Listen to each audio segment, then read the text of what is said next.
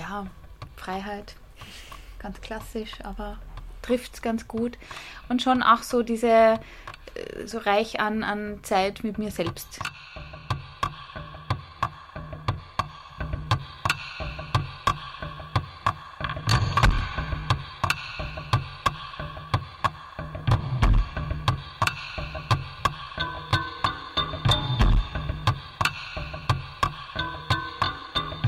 Willkommen bei einer neuen Folge von Reich durch Radeln, dem Podcast der velophilen Erfolgsgeschichten.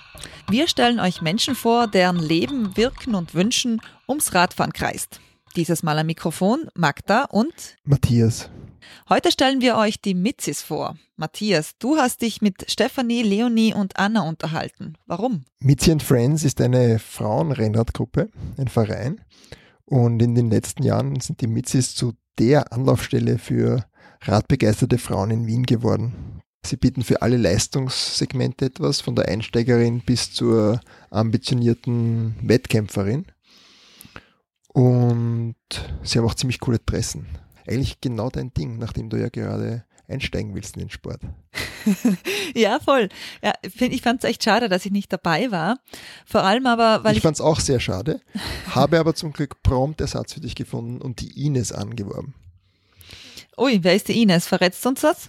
Die Ines ist äh, Sprecherin bei der Radlobby und sie ist ebenfalls genau dort, wo sie von der Alltagsradlerin noch diesen Sprung in den Radsport machen möchte. Was ich ja so interessant finde bei denen, oder was ich so generell ähm, jetzt gemerkt habe bei den ersten Malen, wo ich Radfahren war, mir taugt total dieser Gruppencharakter und aber nicht, man ist nicht ständig gezwungen, mit anderen zu interagieren, sondern man kann auch mal alleine am Rad sitzen und ein bisschen langsamer fahren und dann hinterherfahren und vor sich hin äh, fantasieren und träumen. Wie ist es bei dir? Ja, ich fahre auch lieber in der Gruppe. Ich weiß gar nicht, ob ich jemals schon alleine mit dem Rennrad gefahren bin. Bei mir ist es wirklich ein Socializing-Tool.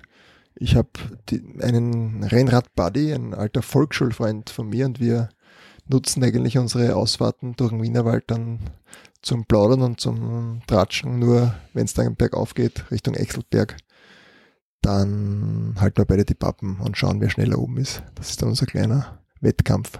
Mhm, aber bei den Mitzis, da darfst du nicht mitmachen, gell?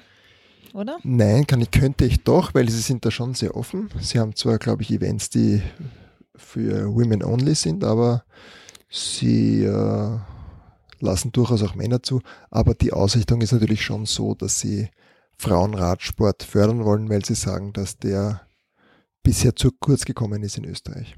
Mhm. Und sie geben ihren Rädern Namen. Machst du das eigentlich auch? Das mache ich nicht.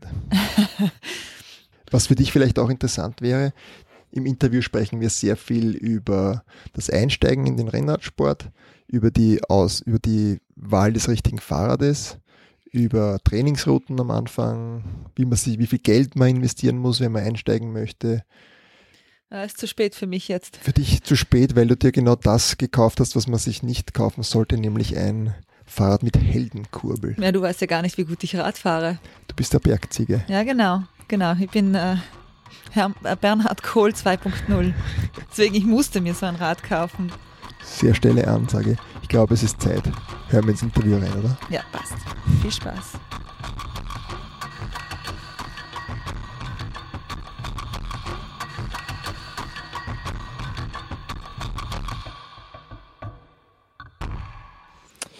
Na gut, let's get started. Heute zweifache Premiere bei Reich durch Radeln. Wir haben gleich drei Gesprächspartnerinnen heute bei uns im Studio zu Gast. Und zwar die Stefanie, die Leonie und die Eva Maria. Soll ich Eva Maria sagen oder nur Eva? Eva reicht. Eva reicht. Die Eva vom Rennradverein Mitzi and Friends. Willkommen. Hallo, herzlich Hallo. willkommen. Hallo. Die zweite Neuerung. Heute habe ich eine neue Fragestellerin an meiner Seite und zwar die Ines. Hallo, freut mich sehr. Okay, beginnen wir vielleicht ganz am Anfang. Mitzi and Friends. Bitte erzähl uns doch den Gründungsmythos. Ja, äh, das hat begonnen, ich glaube 2013 ähm, habe ich mir ein Tracking-Bike gekauft, weil ich einen Bandscheibenvorfall hatte und nicht mehr laufen gehen durfte.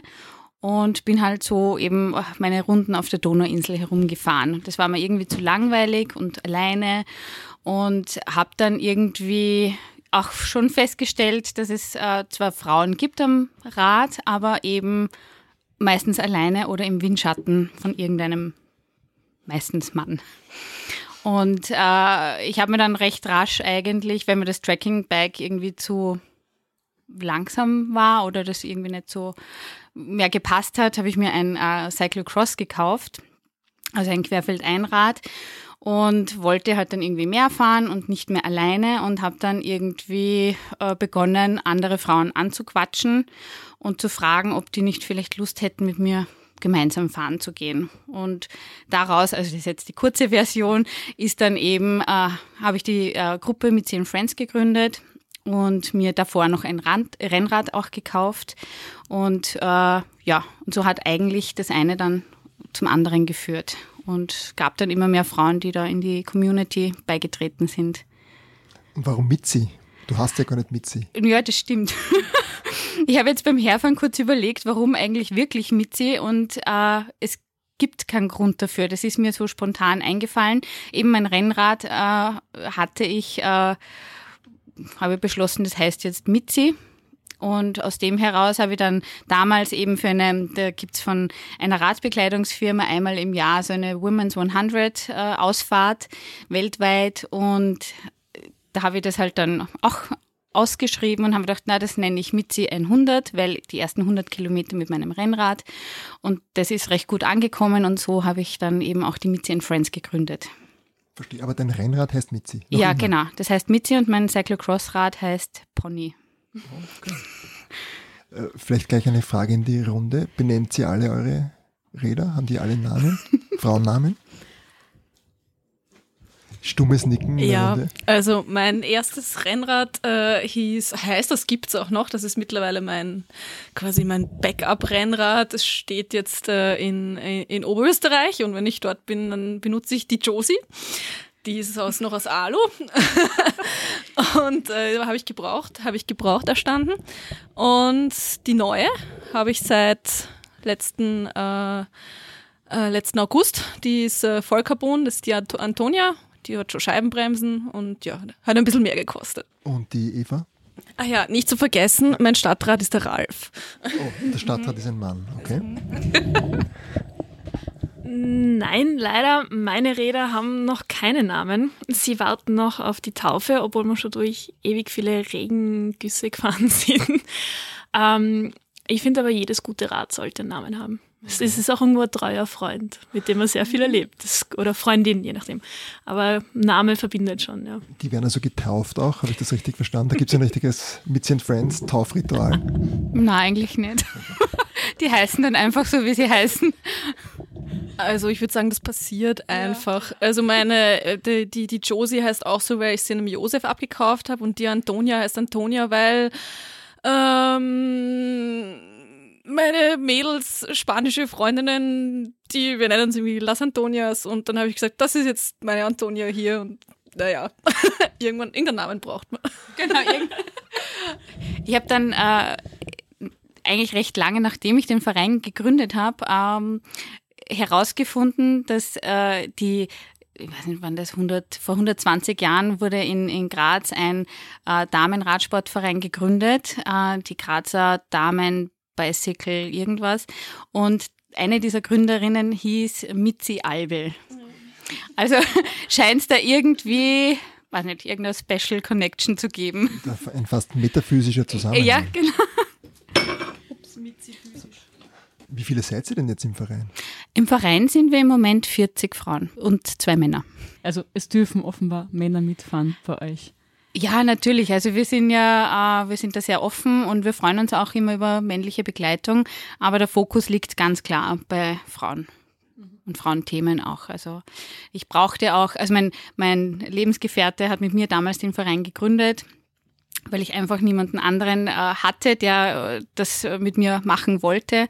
Und der ist noch immer fix verankert auch. Ja. Und es gab schon mehrere Männer, aber denen war das dann doch zu viel an Frauenpower. Ähm, ich habe auf eurer Seite gelesen, dass du den Verein gegründet hast, damit Frauen was erreichen können im Radsport. Vielleicht magst du dazu was sagen? Also Frauen erreichen jetzt im Sinne eher in, in Richtung, dass wir uns präsent zeigen auch, ja, dass wir ähm, den anderen zeigen, hey, da gibt es eine Plattform, wir sind auch da. Und warum brauchen Frauen eine eigene Plattform? Ja, weil es die nicht gibt. Das ist wirklich äh, ja, eine sehr männerdominierte Branche nach wie vor.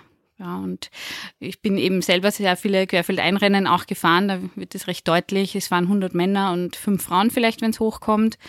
Äh, entsprechend äh, schaut es dann auch aus mit Preisgeld, weil gibt es dann keines und äh, eben auch kein eigenes Line-up in dem Sinn, sondern da wird halt mit allen gemeinsam gestartet. Zum Beispiel. Du hast gesagt, es, es ist schwierig, also es fahren viel mehr Männer immer noch als Frauen. Gibt es überhaupt genug Förderungen für Frauen äh, im Radrennsport und was braucht es? damit es besser wird sozusagen? Also es braucht auf jeden Fall eben diese Plattform. Je mehr Frauen im Radsport äh, unterwegs sind oder eben auch bei Rennen äh, teilnehmen, desto mehr Zeit im, im Fernsehen, desto mehr Aufmerksamkeit gibt es desto mehr Sponsoren interessieren sich auch dafür. Und äh, was war jetzt die erste Frage nochmal? Wenn es viele Frauen gibt, die fahren wollen, die Interesse haben, dann wird auch was getan dafür. Und wenn es wenig Frauen gibt, ja, dann vergisst man auf die recht rasch, weil braucht man ja nicht.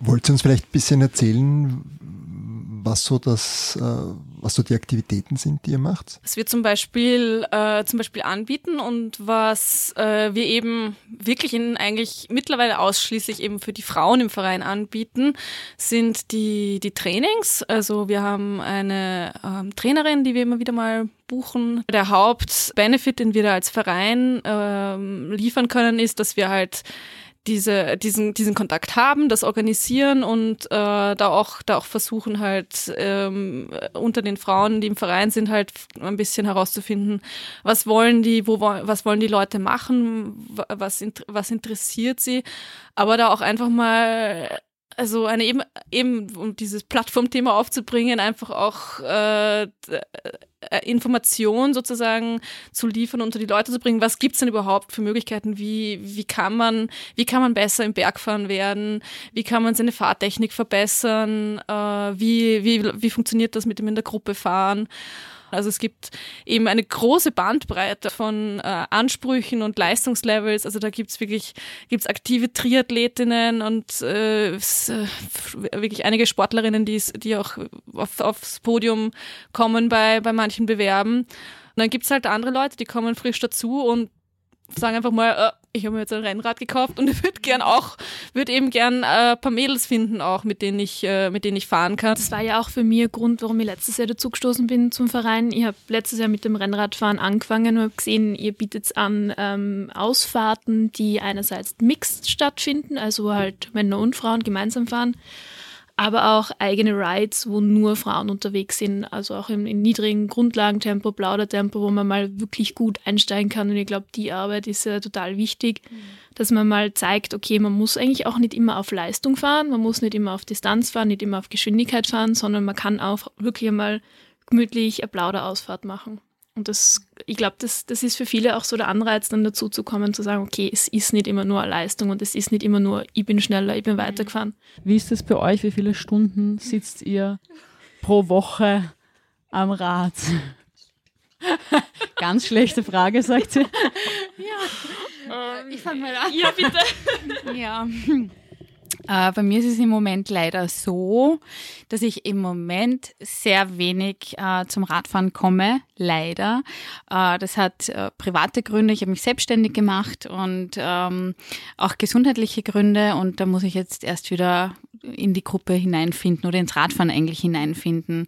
Ähm, und da erlebe ich eigentlich die unsere Plattform, unseren Verein auch sehr hilfreich, weil vor zwei Wochen war das, glaube ich, ähm, bin ich bei einer Trainingsausfahrt wieder mitgefahren und das war, also ich habe gewusst, äh, ich werde nicht zurückgelassen, ich kann mich darauf verlassen, äh, dass ich mitkomme, da wird auf mich geschaut und wir sind alle gemeinsam auf den Kallenberg raufgefahren, das war so eine Trainingsausfahrt eben mit der Brigitte und das war für mich einfach super angenehm. Können Sie da vielleicht noch ein bisschen mehr erzählen, wie so eine typische Einstiegstrainingsfahrt ausschaut?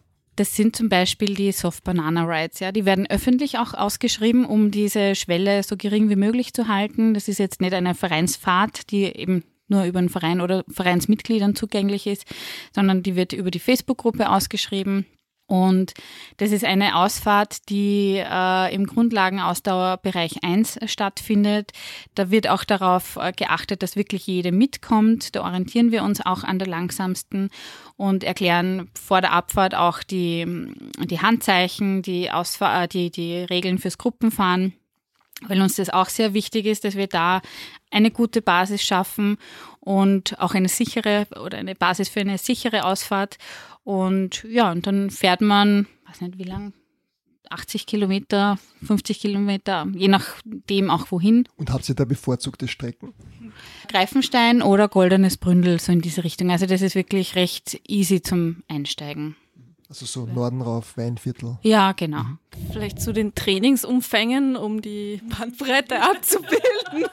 Ich bin im Moment auch nicht auf dem äh, Trainingsumfang, wo ich letztes Jahr war. Letztes Jahr bin ich relativ ernst, also bin ich sehr ernst davon angegangen und habe meinen Trainingsplan machen lassen auch und so und habe angefangen ins Fitnessstudio zu gehen und ja, das sind alles so Dinge, muss ich sagen, also über die ich erst so Zugang gefunden habe über den Verein. Ich wäre vorher nicht auf die Idee gekommen, dass ich ins Fitnessstudio gehe. Aber so, okay, und dann, dann habe ich irgendwie da so ein Ziel gehabt, den Mondsee äh, 5 Seen Radmarathon. Das sind 140 Kilometer mit 1600 Höhenmetern und das war Ende Juni. Und da haben mich im Prinzip ein paar Freunde hineintheatert, kurz vor Silvester. Jetzt ist die Anmeldung noch billiger. Meld dich an, wir fahren auch alle. Und okay, na dann. Und da, ja, dann, da habe ich Trainingsumfänge sicher von 10, 12 Stunden in der Woche gehabt und so. Und naja, wenn man am Wochenende, wenn man, wenn das Wetter schön ist und so und man macht zwei Ausfahrten, dann ist man schon mal auf 10 Stunden. Mhm. Und dann geht man noch, also, um jetzt wirklich Kraft aufzubauen und besser zu werden, muss man eigentlich fast zweimal in der Woche ins Fitnessstudio gehen und und so das läppert sich so zusammen und mit einem Plan, naja, man, man muss da auch ein bisschen eine Entspanntheit entwickeln, dass sich das halt dann doch nicht immer so ausgeht, weil also die meisten, eigentlich fast alle von uns haben ja Vollzeitjobs oder fast Vollzeitjobs und äh, ja, also und man, man darf sich auch von diesen Dingen halt nicht den Spaß an der Sache nehmen lassen. Das ist halt ganz wichtig.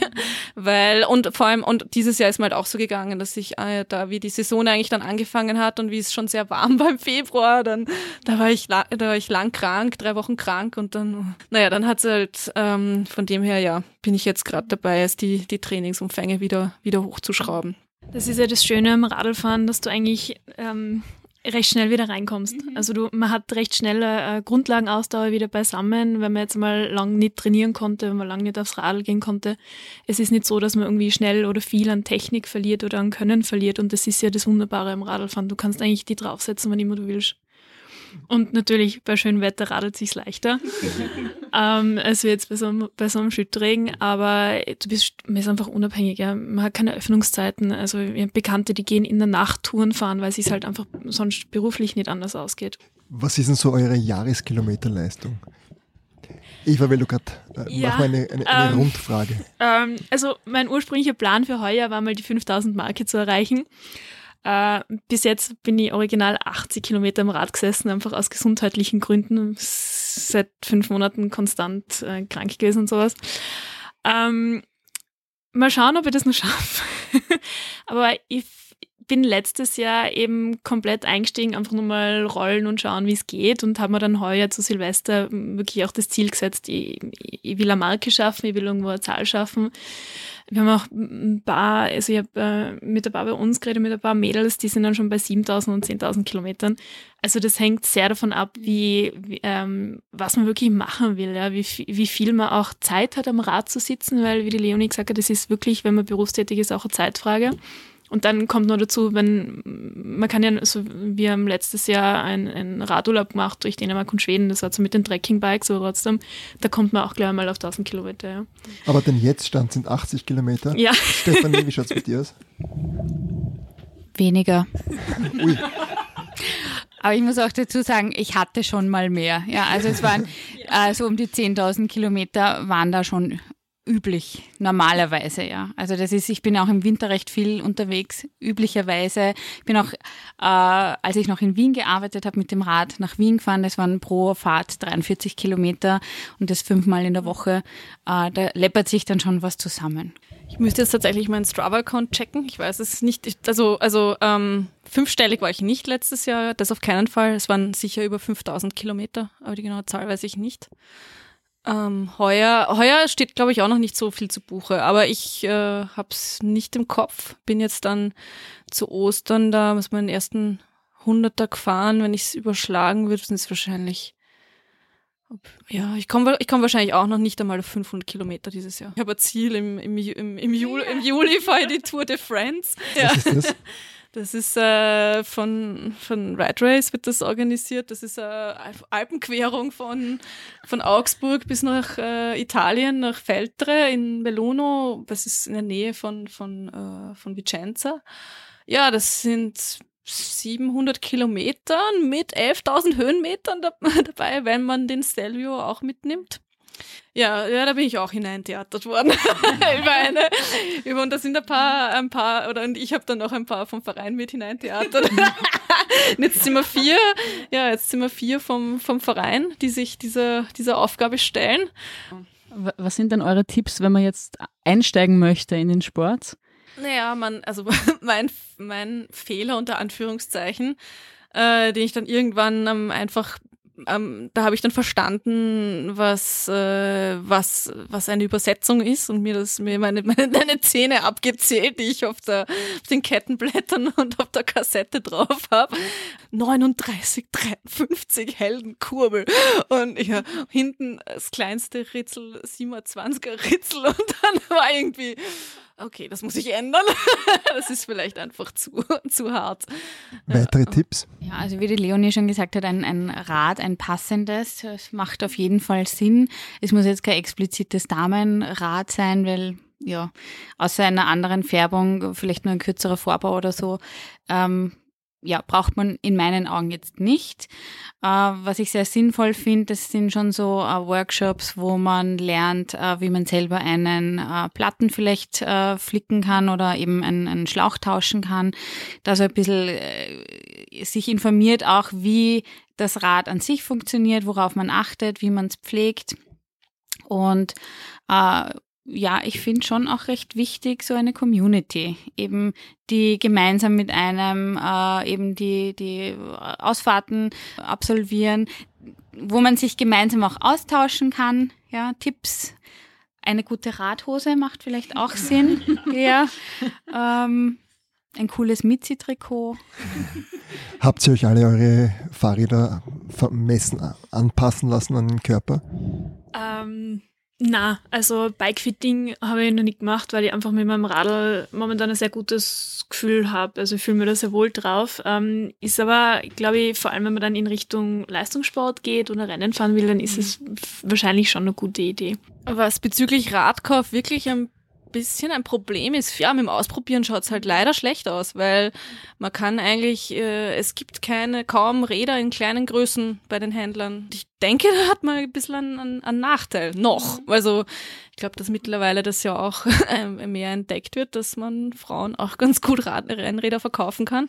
Aber trotzdem, ja, das ist ein bisschen also mir war das, wie ich mir mein Rad dann auch gekauft habe, ich, äh, ich bin dann doch zum Händler gegangen, ich habe lange überlegt und alles ausgemessen und was weiß ich. Und mir war es dann aber trotzdem, mm, ich, ich wollte es dann trotzdem nicht einfach online bestellen. Und mhm. äh, ja, man nimmt da doch einiges an Geld in die Hand einfach. Und also der Freundin von mir ist tatsächlich auch irgendwie so gegangen, die ist da relativ äh, unwirsch behandelt worden, tatsächlich. Mhm. Also die ist so von wegen, ja, also da muss sie lang vorbestellen und die sind sofort weg, die kleinen Rahmen und und das, naja, ich dachte, okay, also sie will, sie will ein Rad kaufen. Ich meine, berat sie doch bitte. Also, naja. die, die Erfahrung, die man beim, beim Radkauf macht, das ist ja irgendwie schon eine wichtige Erfahrung, die ja dann mit dem, mit dem Rad, also mit dem Radfahren irgendwie sich auch spiegelt. Und wenn man da dann irgendwie, also als ich letztes Jahr mein Rad gekauft habe, ich war bei drei Radläden und habe Gott sei Dank bei zwei eine sehr gute Erfahrung gemacht und den einen, der hat zwar Radl gegeben, das mir gefallen hat, aber das ist dann ehrlich gesagt aufgrund des Services einfach ausgefallen, weil es war sehr, sehr, sehr männlich. Also ich sage nicht, dass ich einen rosaroten oder einen pinken Shop brauche, ganz im Gegenteil, ja. Aber ein Radgeschäft, wo ich Radlhosen für Frauen vor Ort probieren kann und nicht erst eine halbe Stunde warten muss, bis irgendwas aus dem Lager geholt hat, ich meine, das war halt, war halt schon ein Hit.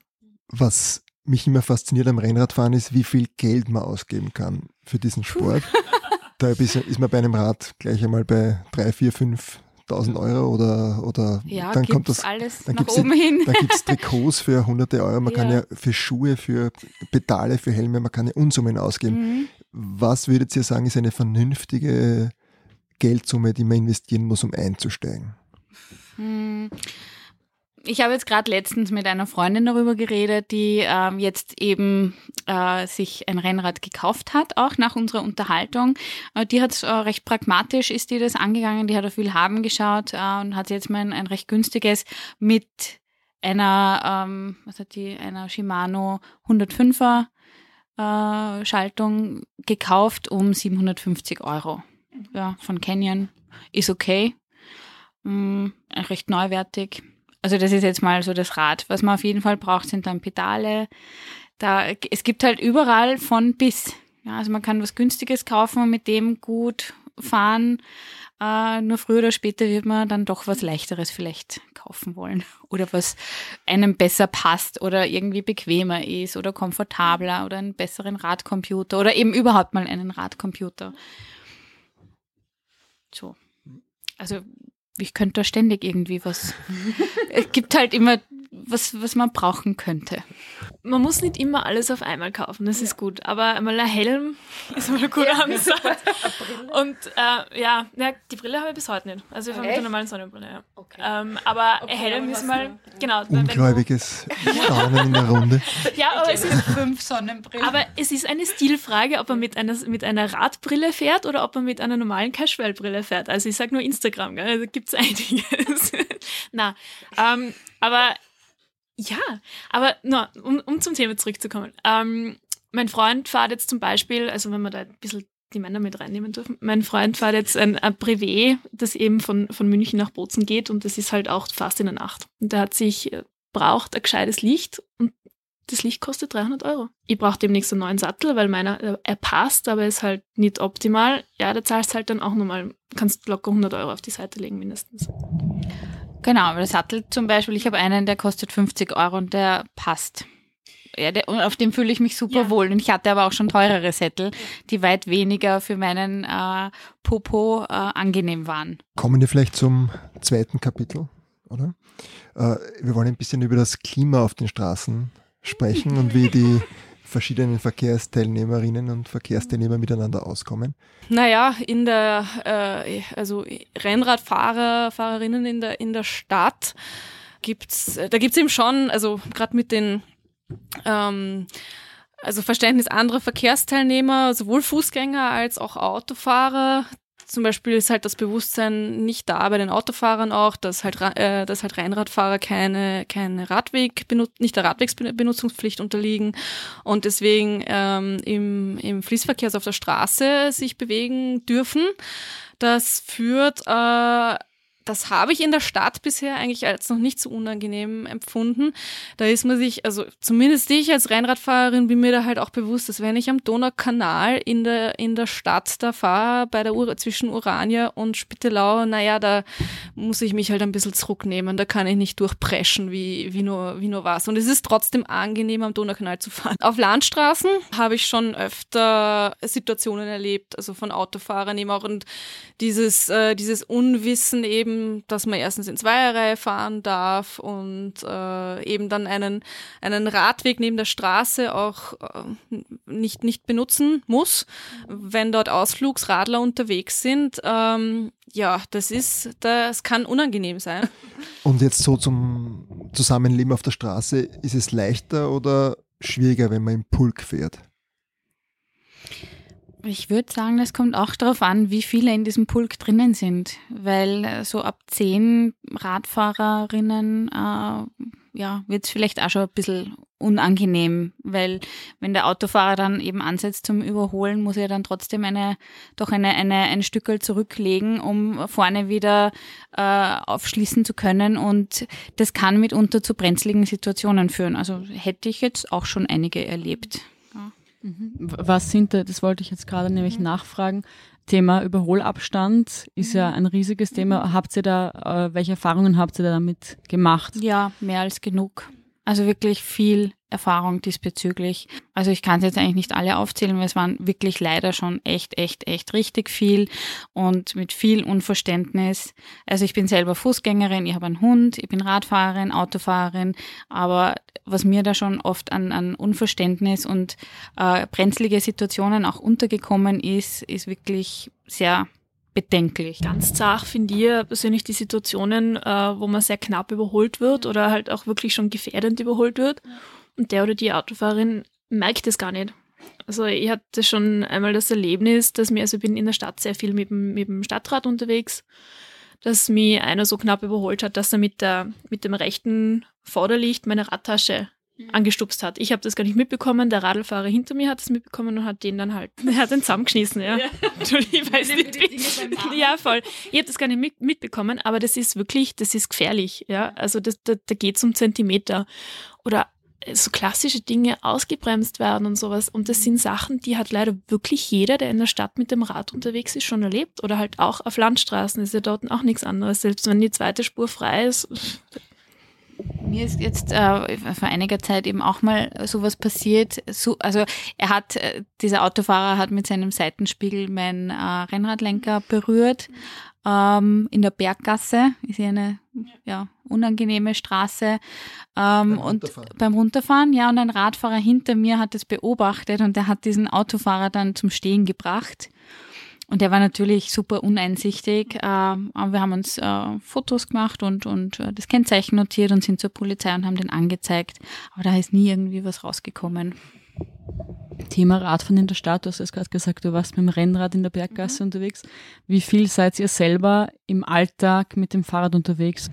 Äh, ich wohne jetzt seit drei Jahren in Großenzersdorf am Land und arbeite dort auch. Äh, das heißt, mein Radweg in die Arbeit hat sich verkürzt von 42 Kilometern täglich auf eine Minute pro Strecke. Das ist ähm, ganz schlecht fürs Training natürlich. Ja, natürlich suboptimal. Äh, aber zu der Zeit, als ich noch in Wien lebte und ähm, auch täglich mit dem Rad in die Arbeit gefahren bin, ja, also da habe ich natürlich einiges erlebt, aber das war auch sehr hilfreich für mein Training. Also jetzt auch so im Sinne von die, bei der Ampel stehen bleiben, Trackstand üben, Blitzstart. Also das war wirklich, wirklich hilfreich, wie man dann, es hat sich auch bezahlt gemacht in der Cyclocross-Rennsaison dann. Zumindest für den Blitzstart, die ersten paar Meter. Ich fahre, ähm, ich, also ich habe im Moment kein, kein Wiener Linienticket auch, äh, einfach um mich da selbst zu disziplinieren, weil ich habe äh, die S-Bahn vor der Haustür und äh, der, rein zeitlich würde ich eigentlich öffentlich genauso lang brauchen in die Arbeit wie mit dem Rad, damit ich das nicht mache. habe ich mir kein Öffi-Ticket gekauft und fahre fahr jeden Tag mit dem Rad in die Arbeit. Hier zum Karlsplatz sind vom 19. sieben Kilometer mir ist das schon eigentlich auch sehr, sehr wichtig. Dieses, man kann das sehr gut abschalten äh, nach, durch die Bewegung. Aber andererseits, man muss natürlich, man muss schon sehr wachsam sein mhm. äh, im Straßenverkehr. Auch wenn ein Teil meines Weges ist, ist Donaukanal, das ist recht angenehm, aber gerade äh, gerade im 19., also da haben die die Auto, da fühlen sich die Autos in der äh, in der Oberhoheit und ähm, also da habe ich allein heute habe ich zwei Vollbremsungen wieder hingelegt und nicht auf einer nicht um auf einer Motorhaube drauf zu kleben. Interessiert ihr euch für Verkehrspolitik? Ja. Ja. Was wären die wichtigsten Maßnahmen, um das Radfahren sicherer zu machen und komfortabler in der Stadt? Ich wäre stark äh, für eine Aufhebung der Radwegbenutzungspflicht, um einfach auch die, ich glaube, das würde helfen, dass man die, die Autofahrer daran gewöhnt, dass Radfahrer einfach da sind. Also man muss ja schon auch dazu sagen, dass es in vielen Fällen auch sehr gut funktioniert und dass ein, dass ein ähm, und, und das vor allem aber auch diese, diese, diese Begegnungszonen, die finde ich, finde ich sehr interessant. Das wäre wär schön, wenn es da mehr geben würde in, in Wien. Ich bin auch Autofahrerin, manchmal zumindestens. Ich habe kein eigenes Auto, aber es ist einfach nicht, es ist, man muss das nicht erlauben in einer Großstadt, finde ich, dass man an 50er fahren kann. Ein 30er reicht. So, Verkehrspolitik, ist das allgemein ein Thema im Verein? Wird das, sprecht ihr da öfter drüber? Nein, also das war jetzt meine persönliche Meinung auch, muss ich Also jetzt so explizit nicht, wenn sich halt ergibt im Gespräch. Wir haben ja auch äh, einmal oder glaube ich alle sechs Wochen einen ähm, ein Mitzi-Treffen, ein, ein öffentliches auch. Und da kann es natürlich sein, dass diese Themen sehr wohl auch diskutiert werden, neben anderen. Ja. Und ihr habt euch jetzt ja alle drei als Alltagsradfahrerinnen geoutet. Ist das repräsentativ für die meisten im Club? Also ich schätze das jetzt schon so ein. Die, die ich jetzt so im, im Kopf habe. Man muss auch dazu sagen, also wir können jetzt nicht zu einem Verein, wo man sich irgendwo, also wo man sich ins Auto setzt, um rauszufahren und dann draußen sich zu treffen. Wir treffen uns meistens sehr zentral auf der Donauinsel, wo eigentlich jeder gut hinkommt ähm, so dass das schon einmal wegfällt. Also es stimmt schon, man hört über die Geschichten und die Radfahrer gibt es sicher auch, die das Rad ins Auto packen, um rauszufahren, irgendwo hinzufahren, wo es schön ist. Ähm, ich glaube, wir sind auch in Wien ein bisschen privilegiert.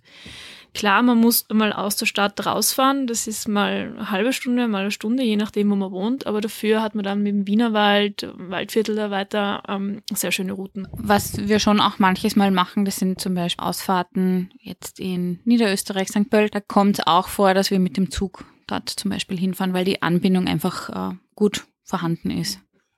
Im Prinzip finde ich es ja viel besser, mit dem, mit dem Zug das zu machen, weil dann muss man nicht zum Auto zurück, weil dann kann man irgendwo zu einem Bahnhof, also kann man in eine Richtung fahren und dann zurück mit dem Zug, um, wenn man, oder wenn man, wenn man merkt, man hat doch nicht so Lust oder Gegenwind oder ist halt doch, doch nicht so fit, wie man dachte, dann fährt man halt zum nächsten Bahnhof und, und steckt ein. Ja.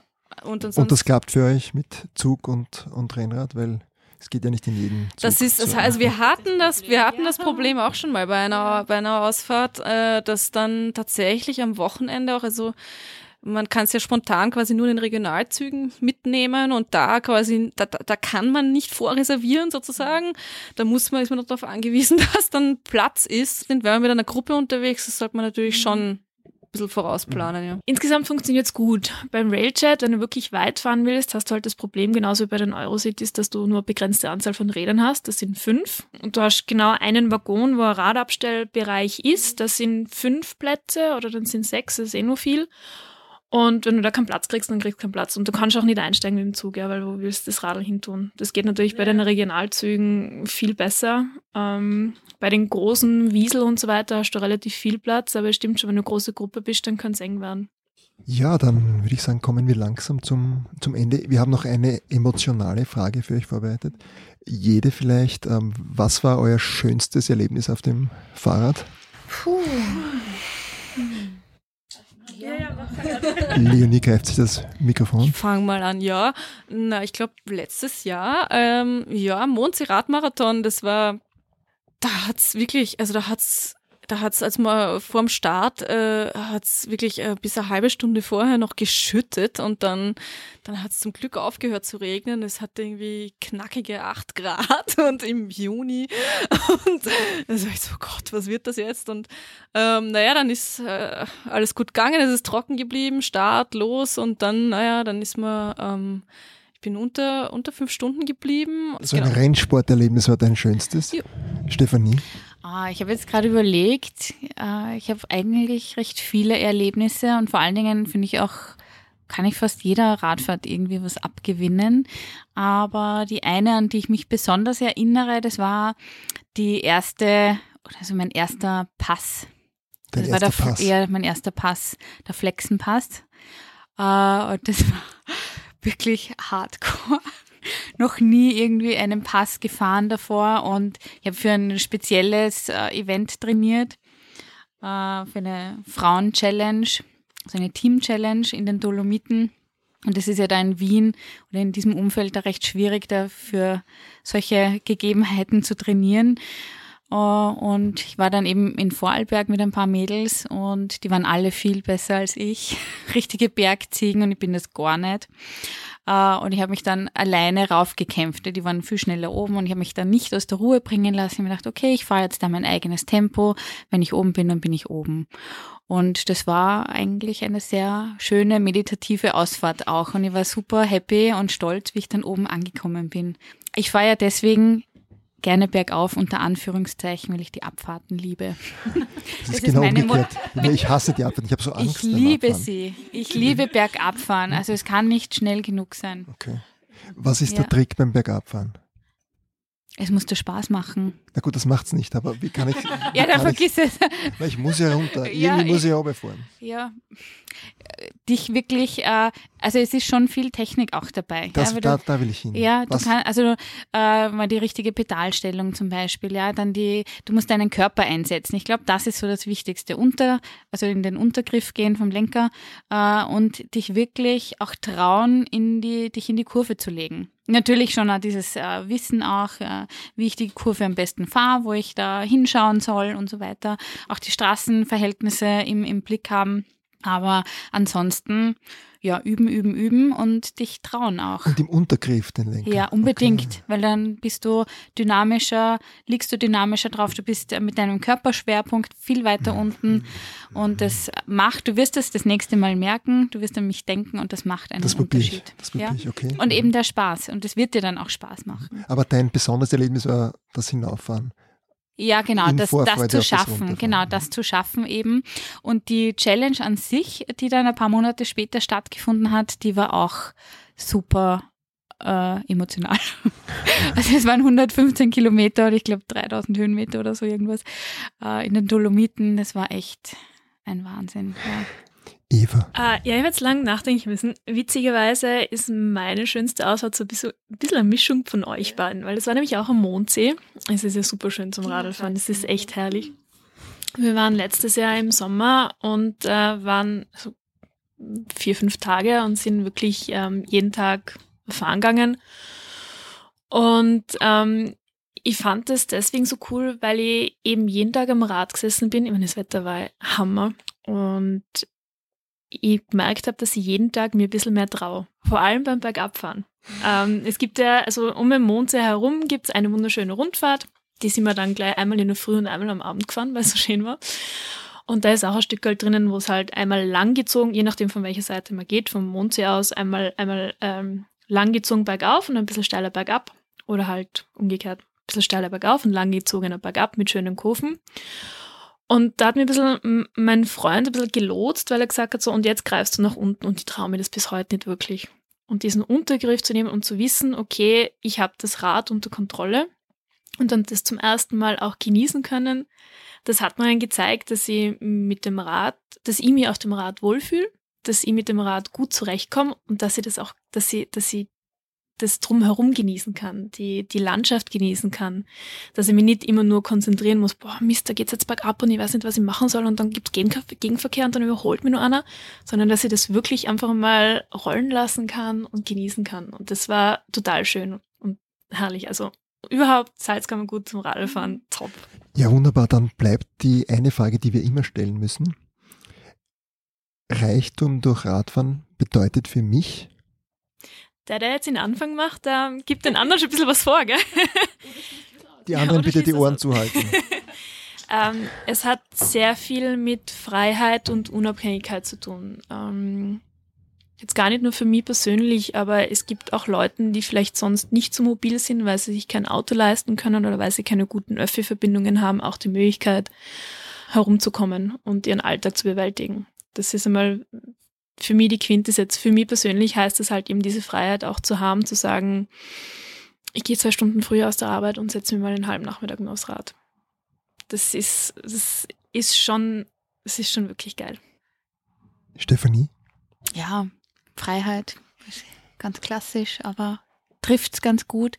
Und schon auch so diese, so reich an, an Zeit mit mir selbst zu sein. Ja, für mich ist äh, Radfahren hat sehr viel mit äh, Psychohygiene zu tun, auch beruflich bedingt, hilft mir das recht gut, äh, abschalten zu können. Und das ist für mich sehr, sehr, sehr wertvoll.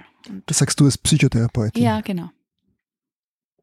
Genau, also für mhm. mich, ich radel, radle mir da so meinen, meinen Stress und, und uh, meine Gedanken ganz gut raus. Leonie? Die Möglichkeit haben, was, was zu sehen, was, was, was zu erleben, weil ich glaube, man, was man eben gerade in, also beim Radfahren oder beim Rennradfahren eben erlebt, das ist diese, diesen, diesen, diese Reichweite, die man damit hat, das ist was ganz, und das Tempo, was man hat, das ist eben was, was eigenes. Das bringt einen an Orte, an die man zuvor nie gekommen wäre. Also, und zwar räumlich als auch vielleicht eben mental sozusagen. Für alle, die jetzt Lust bekommen haben, mitzumachen, was sind so die nächsten Events und wie, wie kann man bei euch mitradeln? Äh, nächste Woche findet auf der Donauinsel ein. Jetzt müssen wir sagen, was heute ist. Welcher Tag heute Ach so, ist. heute wir ist der wir sind heute dritte, am oder? 3. Mai. Ja. Nächste Woche am Sonntag, den 12.05., findet auf der Donauinsel ein Kriterium statt, das wir gemeinsam mit dem VICC, dem Vienna International Cycling Club, äh, organisieren. Und da wird es auch ein eigenes Frauenrennen geben. Also das ist mal ein Pflichttermin. Dann am 8. Juni, glaube ich, oder 6. Juni findet das Ladies Race in St. Pölten statt. Äh, auch eben speziell ein Start für Frauen. Und ganz wichtig, am 24. November, ist zwar noch ein bisschen Zeit bis dahin, äh, findet das zweite Mitzi-Cross statt. Das ist ein Querfeldeinrennen auf der Donauinsel und das ist auch ein Pflichttermin. Und ansonsten kontaktiert man euch am besten wie? Ja, über Facebook, die Facebook-Gruppe Mitzi and Friends oder eben über die Homepage www.mitziandfriends.at. Dort äh, findet man E-Mail-Adresse oder Kontaktformular und kann uns da jederzeit gerne anschreiben. Super, ja, dann vielen Dank euch allen fürs Kommen. Es war super. Ich möchte jetzt gleich Rennrad fahren gehen. Ich bin hochmotiviert. Bergab. Mein Rad steht vor der Tür. Es schüttet zwar, aber ich freue mich schon. Egal. Total. Das Rennrad steht ja. vor der Tür nämlich. Ja, danke für die Einladung.